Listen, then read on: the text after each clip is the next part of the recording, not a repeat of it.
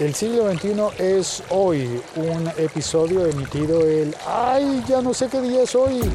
No tengo ni idea. Estoy confundido.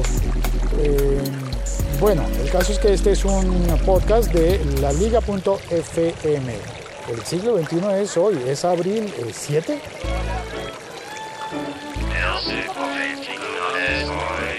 Abril 7 de 2016. Lo que se oye es una de las fuentes del eje ambiental.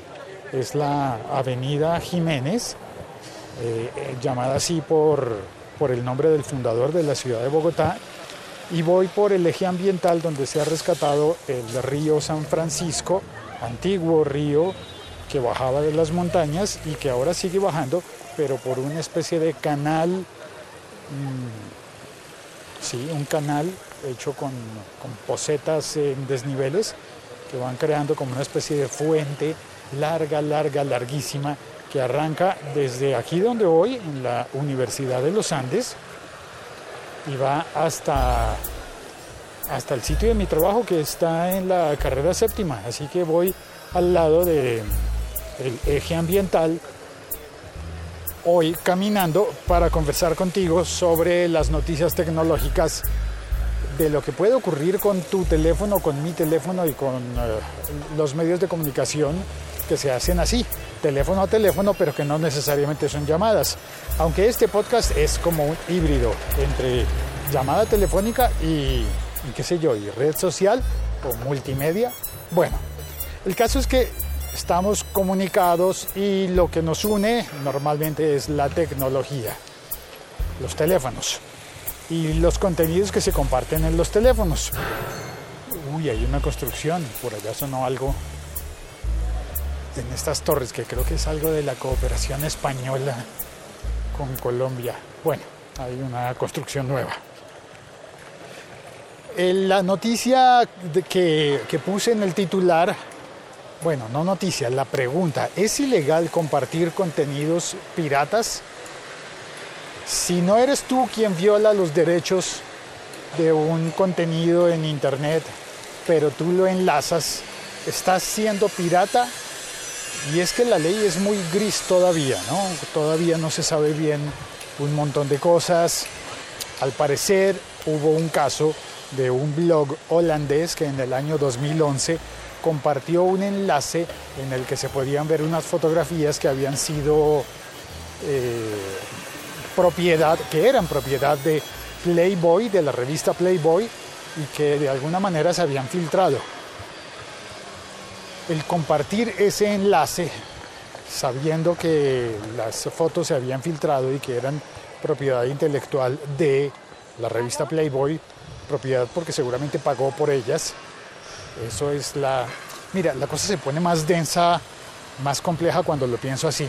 Porque si son fotos, yo nunca las vi, pero supongo que si son fotos de Playboy, deben ser fotos de alguien, ¿no?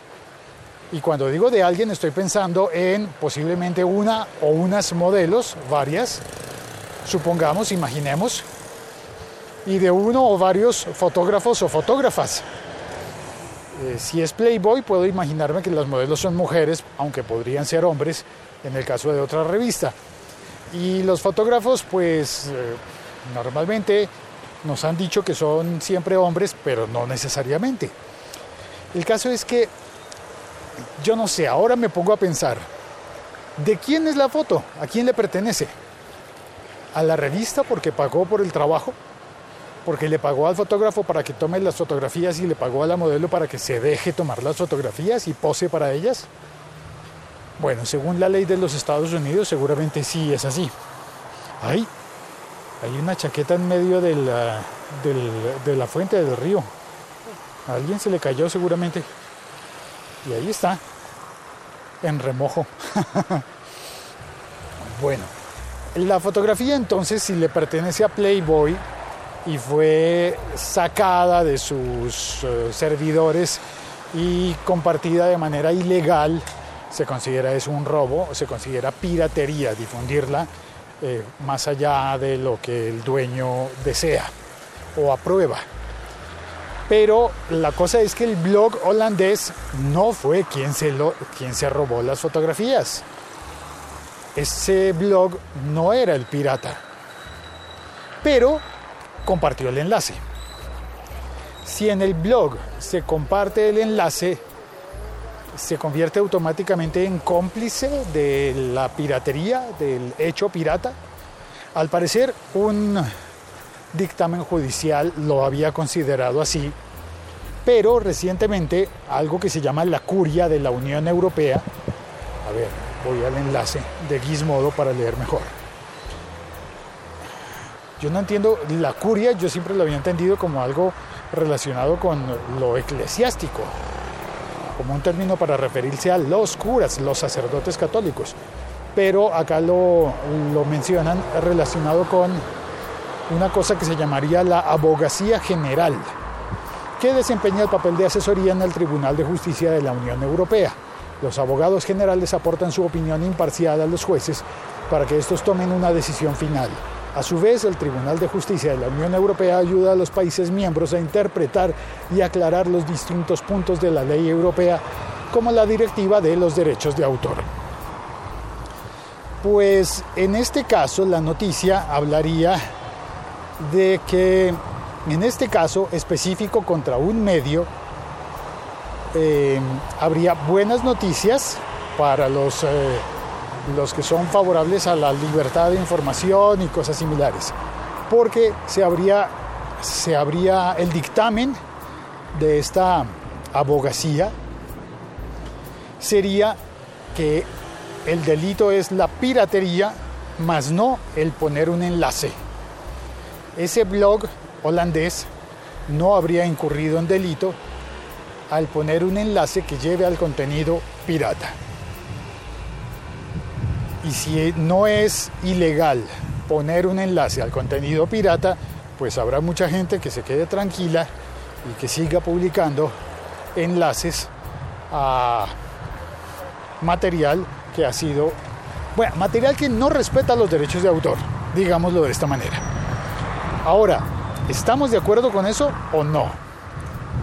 En el ejemplo, creo que en el fondo hay cosas como que mucho viento.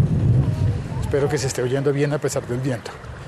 En el ejemplo, hay cosas como que pueden cambiar con lo largo, con, con el transcurrir del tiempo.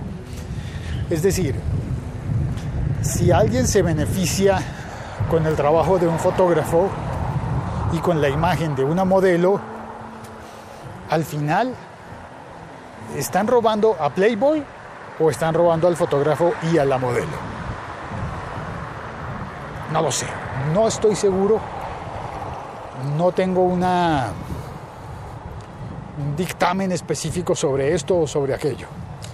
Eh, soy Félix, estoy en Bogotá, Colombia recorriendo el camino al lado del eje ambiental y te mando un saludo, un e-brazo.